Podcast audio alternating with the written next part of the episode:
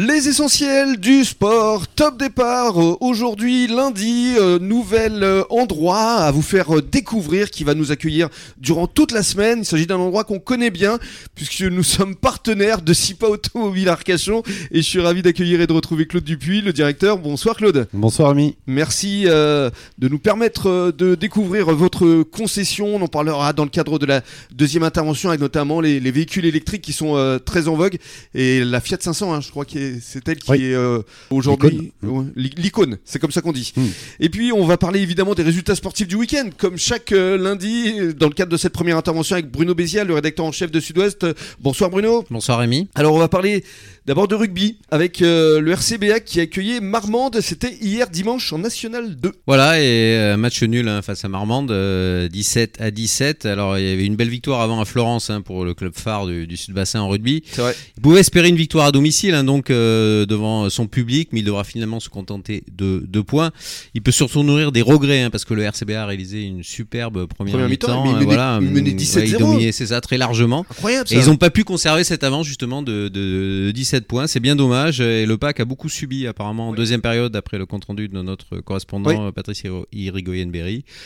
Euh, eh bien, les hommes de Manix auraient même pu perdre hein, sur le fil avec une pénalité, mais finalement ils s'en sortent euh, avec ces deux points. Ouais, c'est ce que j'ai appris en lisant effectivement le papier, le très beau papier de, de Patrice Irigoyen-Berry, parce qu'effectivement, euh, pénalité euh, pour euh, Marmande dans les dernières euh, secondes, Ouais, et il ça aurait pu mal il tourner. l'a manqué, donc Finalement, euh, finalement, oui. On ils s'en Il, sortent pas il mal. se contente de ces deux points et c'est déjà bien. Malheureusement, l'UAGM, euh, c'était un déplacement à, à Oloron et, et là une Ouais, défaite. C'est pas facile, hein, euh, effectivement, de l'emporter à Oloron. C'est quand même un des poids lourds de, de la poule la Fédérale 1. Fédérale 1, c'est une Mm. grande équipe. Euh, malheureusement, les Gujanais ont chuté largement, hein, 27 à 11. Euh, Ils restent dans les derniers de cette poule de Fédérale 1.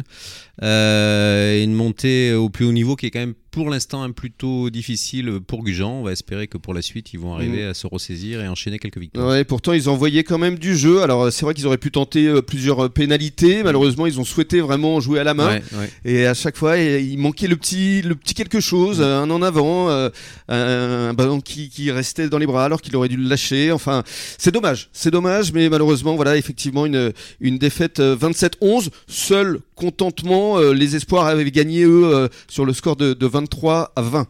On va passer au football, le ballon rond, avec euh, l'US Lèche Cap Ferré qui se déplaçait à, à l'aviron bayonnais? Voilà, ben, euh, ils ont tenu le choc. Hein. Euh, D'ailleurs, je crois que c'est le titre de Sud-Ouest Matin. C'est un match nul logique apparemment, hein, un partout, au terme d'une partie qui était visiblement équilibrée, alors que l'équipe du Cap Ferret est plutôt fait tourner d'après l'entraîneur, en prévision du match important de Coupe de France face à Châteauroux le week-end prochain. C'est ça, c'est samedi qui arrive. Hein. C'est samedi. 64e de finale de la Coupe de France.